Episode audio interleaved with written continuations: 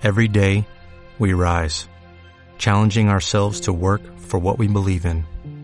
At U.S. Border Patrol, protecting our borders is more than a job, it's a calling. Agents answer the call, working together to keep our country and communities safe. If you are ready for a new mission, join U.S. Border Patrol and go beyond. Learn more at cbp.gov/careers. Buenas noches. Estás escuchando Voces en tu cabeza, el podcast con historias de terror y misterio enviadas por autores hispanos independientes.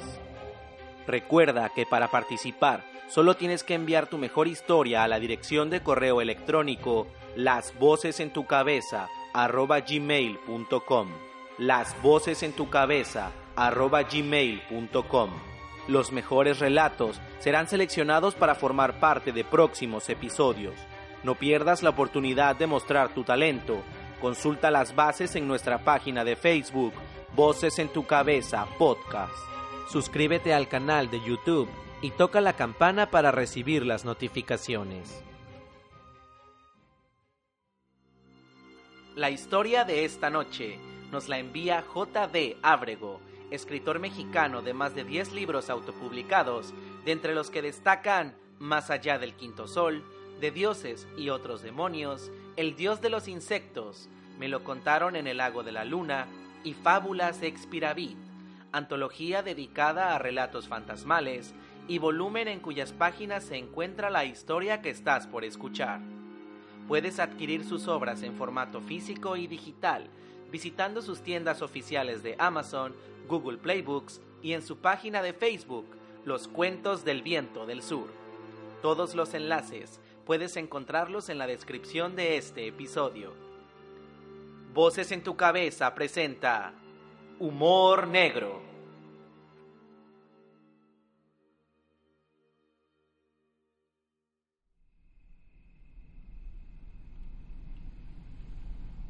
Ahí, en el puente, digo en voz baja. ¿Segura, señorita? Pregunta el viejo taxista arqueando las cejas. Se ve bien peligroso ese lugar. ¿No quiere que la deje más adelante? No, ahí, contesto con vehemencia. Pero, ¿por qué ahí? Dice cuestionándome nuevamente. Porque ahí fue donde me morí. Apenas termino la frase, el conductor da un volantazo inesperado y el automóvil se vuelca a unos metros de llegar al puente peatonal. El viejo compacto da tres vueltas sobre el pavimento y luego explota levemente. Quizá la volcadura provocó que el tanque de gasolina estallara. Otro a la lista. Me felicito a mí misma por otra excelente broma fantasmal. Luego me siento en la banca de concreto a la que siempre suelo acudir después de cada accidente y miro fascinada el bailoteo de las llamas que envuelven al pequeño vehículo. Me parece que a lo lejos se oyen algunos gritos, pero los lamentos humanos nunca me han interesado mucho que digamos, así que hago caso omiso de ellos y concentro la mirada en el naranja del fuego y el gris del humo, pues esos dos son los únicos colores que me hacen sentir viva otra vez.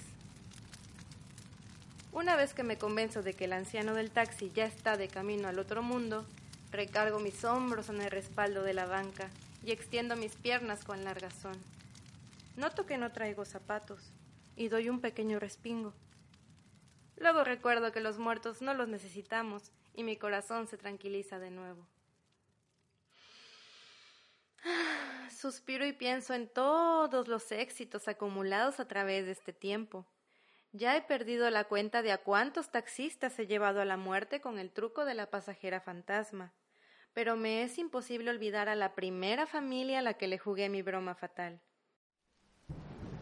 Recuerdo bien aquella tarde lluviosa, donde podía jurar que aún sentía cada una de las gotas chocando con mi piel, aunque hacía ya mucho tiempo atrás que había dejado de pertenecer al mundo mortal. El viento soplaba con mucha fuerza y los árboles silbaban canciones antiguas en idiomas que no había oído jamás. Creo que en ese entonces aún no estaba muy convencida de estar muerta y mi mente aún tenía la necesidad de sentir frío, hambre, soledad e incluso un poco de tristeza. Tras caminar algunas horas en el parque y asustar a quizás cinco o seis perros, salí a la avenida en busca de ayuda. Quería que me llevaran.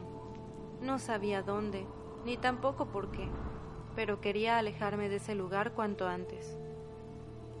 Hice la seña internacional de Aventón y después de algunos minutos, una hermosa camioneta familiar se detuvo.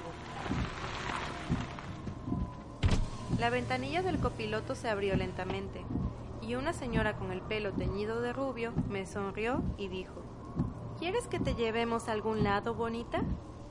Asentí. Me exprimí el cabello y luego la puerta corrediza del vehículo se abrió ante mí.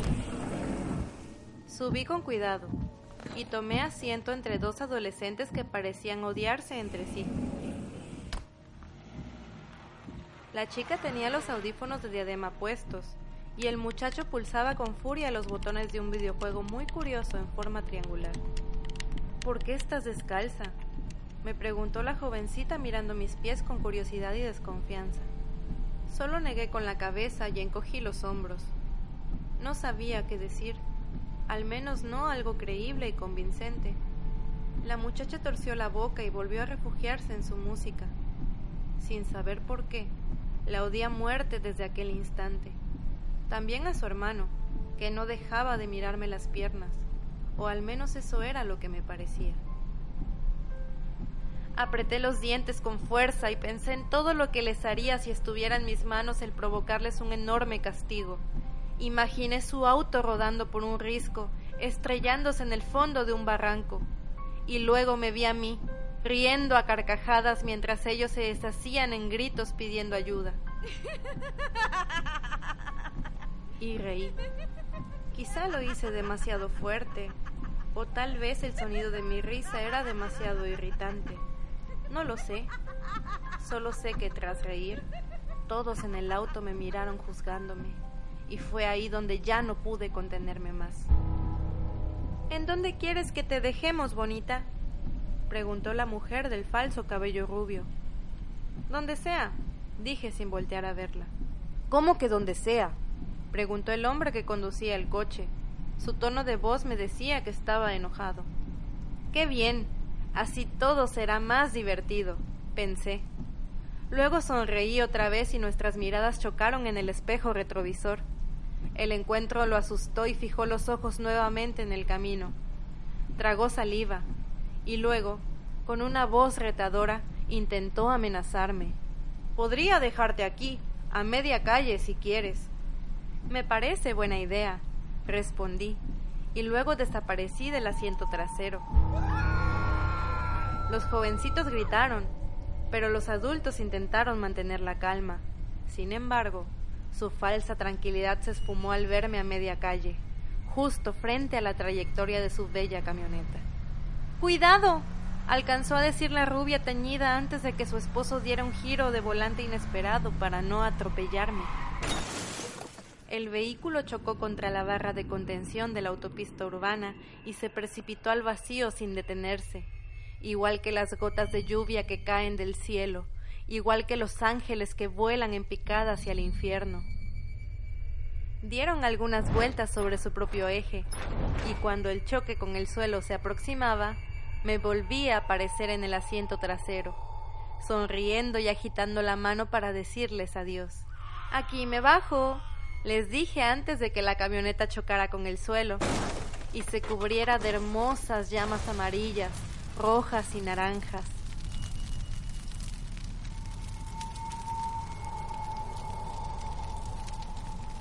Aparecí de nuevo a media calle, y aunque llovía, esta vez el torrente de gotas no pudo mojarme. Solo me atravesaba y luego chocaba con el suelo, encharcando el pavimento, pero dejando seca mi alma. Ah, sí que han sido buenos tiempos.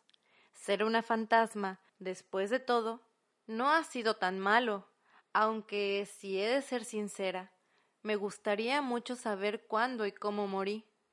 Pueden llamarme cursi y sentimental, pero saber más de mí siempre me ha parecido un poco interesante. La noche comienza a cerrarse, y por alguna razón dejo de ver la luna. No sé si ha desaparecido de repente o si simplemente nunca la hubo el día de hoy. ¿Qué importa? Lo único que vale la pena en este mundo es reír. Y yo sé cómo hacerlo a expensas de otros de forma segura, siempre a salvo de salir lastimada. Un par de luces titilan a lo lejos. Obviamente se trata de un automóvil. Su resplandor es bastante potente. Quizás se trate de uno que tiene faros de niebla. Debo de admitir que esos focos me encantan. Me hacen recordar algo que algún día me hizo muy feliz, aun y cuando a ciencia cierta no estoy segura de qué es. Una pequeña luz roja se suma a los dos haces luminosos. Está arriba de ellos, así que supongo que se trata de una cajita de luz anunciando algo y creo que se trata de mi palabra favorita, taxi. Alzo la mano derecha y el carro se frena en seco a mi lado. La puerta del copiloto se abre y el conductor me indica con una seña que suba. Me abrocho el suéter y entro en el vehículo sin mirarlo. El juego ha comenzado. ¿A dónde? Pregunta con tono cortante. Al parque de la avenida principal. Contesto de igual forma. Ningún taxista va a echarme a perder otra de mis maravillosas noches. El auto reanuda su marcha y noto que el sujeto quiere hablarme, aunque por alguna razón no termina por animarse a hacerlo. Detesto a las víctimas calladas, así que opto por ser yo la que rompa el hielo y pregunto ¿Sucede algo? El hombre se soba el bigote y luego la barbilla. Después se rasca la nuca, suspira y finalmente dice Sabes guardar un secreto. Asiento sin responder. Esto parece ponerse interesante. Yo empecé a trabajar de taxista hace 25 años y mi primera noche ruleteando, una pareja de viejitos me pidió llevarlos al parque para unas clases de danzón. No había tráfico y cumplí el encargo bien rápido. El señor quedó tan satisfecho que me dio una buena propina, aunque lamentablemente fueron puras monedas. Entonces, apenas los dejé, le pisé al acelerador para buscar un cliente nuevo. Como vi que la avenida estaba sola, me distraje contando mis monedas. Fue en ese momento cuando sucedió el secreto que quiero contarte. Dímelo de una vez, porque tu historia no es precisamente emocionante, agrego con voz de fastidio. Esta broma se está tornando más aburrida de lo que normalmente puedo soportar. El taxista sonríe nervioso y veo que su frente comienza a sudar. Le castañean los dientes e inhala continuamente, como si tuviera algo atorado en la garganta que no lo deja respirar. Cuando avancé a la altura de la zona de los juegos, justo en donde están los columpios, una muchachita salió de la nada. Estaba descalza y asustada, se, quedó parada justo a mitad de la calle. Y, aunque lo intenté, no, no pude evitarlo. Dice con la voz entrecortada. ¿Evitar qué? Pregunto con la curiosidad carcomiéndome mis entrañas. No pude evitar golpearla. Iba a tanta velocidad que la hice volar por los aires. No me detuve, así que pude ver por el retrovisor cómo su cabeza rebotaba con el pavimento. La había matado. Había asesinado a alguien en mi primera noche tras el volante. Huí de ahí tan rápido como me fue posible. Y siempre que puedo, evito dejar pasaje en ese parque. No sé por qué hice una excepción contigo. Musita con algunas lágrimas escapándose por sus ojos y el llanto ahogado en los labios. Un escalofrío inusual recorre mi piel. Aprieto los dientes y cierro los ojos con fuerza para no recordar, pero las imágenes se agolpan en mi mente sin dejar espacio a nada más. Agacho la mirada y digo, entonces, ¿así fue como sucedió? Confundido, el conductor del taxi tuerce la boca y pregunta, ¿Así fue qué? Así fue como morí. Respondo con naturalidad y resignación.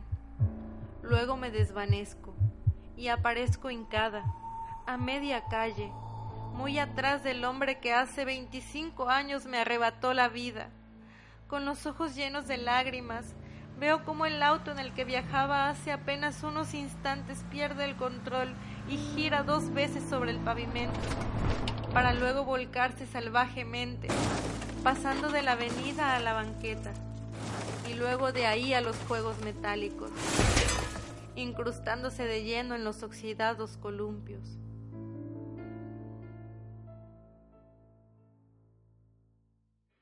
Esta vez no hay risas, no. En esta ocasión solo hay recuerdos. Me veo como solía ser hace años, radiante y llena de vida, con el pelo rizado suelto, lápiz labial rosa en los labios, un hermoso vestido corto de color blanco y unos zapatos de tacón bajo del mismo color. Estoy afuera de mi casa, cruzada de brazos a causa del frío pero con una enorme sonrisa en el rostro, esperando a aquel que hacía que mi vida valiera la pena, el muchacho del coche color naranja con gris con faros de niebla, ese que me había jurado lealtad eterna. Pasaron los minutos y jamás llegó. Esperé y esperé, pero jamás apareció. Confundida y lastimada, decidí caminar hacia el parque me subiría al columpio y recordaría esos bellos momentos con él, y así tal vez de pronto reaparecería. Al llegar a la zona de los juegos, vi que su auto estaba estacionado entre los árboles. Se me hizo muy raro, pero cegada por el amor, pensé incluso que estaba preparándome alguna sorpresa o algo así. Decidí ir a su encuentro sigilosamente así sería yo quien podría sorprenderlo. Me quité los zapatos y caminé descalza sobre la hierba. Entonces, cuando estaba a unos pasos de llegar a su auto, vi dos siluetas en el asiento trasero. El corazón se me hizo trizas en ese instante, pero me armé de valor y decidí hacer frente a su traición. Llena de furia, golpeé el vidrio de una de las ventanas. Alarmados, él y su pareja se apartaron bruscamente el uno del otro y salieron del vehículo para intentar calmarme. Nada me hubiera preparado para lo que vi a continuación. La persona con la que me había engañado aquella noche no era una chica, era un hombre, y no cualquiera, sino su mejor amigo, ese que tantas veces había salido con nosotros alegando que no le gustaba estar solo ese con el que pasaba noches de hombres una vez a la semana, ese que me daba consejos sobre nuestra relación y me tranquilizaba cuando estaba enojada. Se habían burlado de mí y en mi propia cara. Simplemente no pude con eso. Dejé caer mis zapatos al suelo y corrí sin dirección alguna, pensando únicamente en alejarme de ese lugar cuanto antes. Luego vi dos luces y de inmediato todo se oscureció.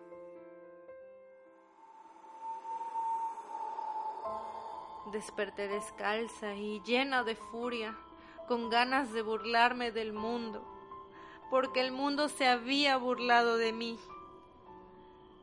Entonces fue así como sucedió. Yo no puedo con esto. No puedo con esto. Corro hacia el parque y busco aquellos columpios donde pasé tantas tardes y noches con él, pero ya no están. El estúpido que me asesinó hace años los ha derribado con su auto. Me tiemblan las piernas y el escalofrío de antes me vuelve a inundar la piel. Siento frío. No debía haber salido sin suéter. No debía haberme puesto vestido. No debí quitarme los zapatos. Necesito hacer algo cuanto antes. Necesito sacar de mí toda esa furia que llevo dentro. Un par de luces brillan a lo lejos. ¿Será eso que tanto necesito?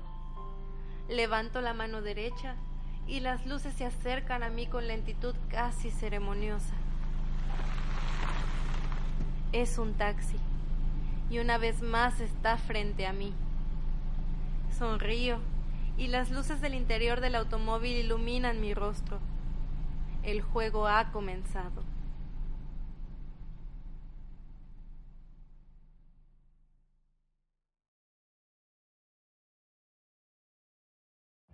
Every day, we rise, challenging ourselves to work for what we believe in. At U.S. Border Patrol, protecting our borders is more than a job, it's a calling. Agents answer the call, working together to keep our country and communities safe. If you are ready for a new mission, join U.S. Border Patrol and go beyond. Learn more at cbp.gov/careers.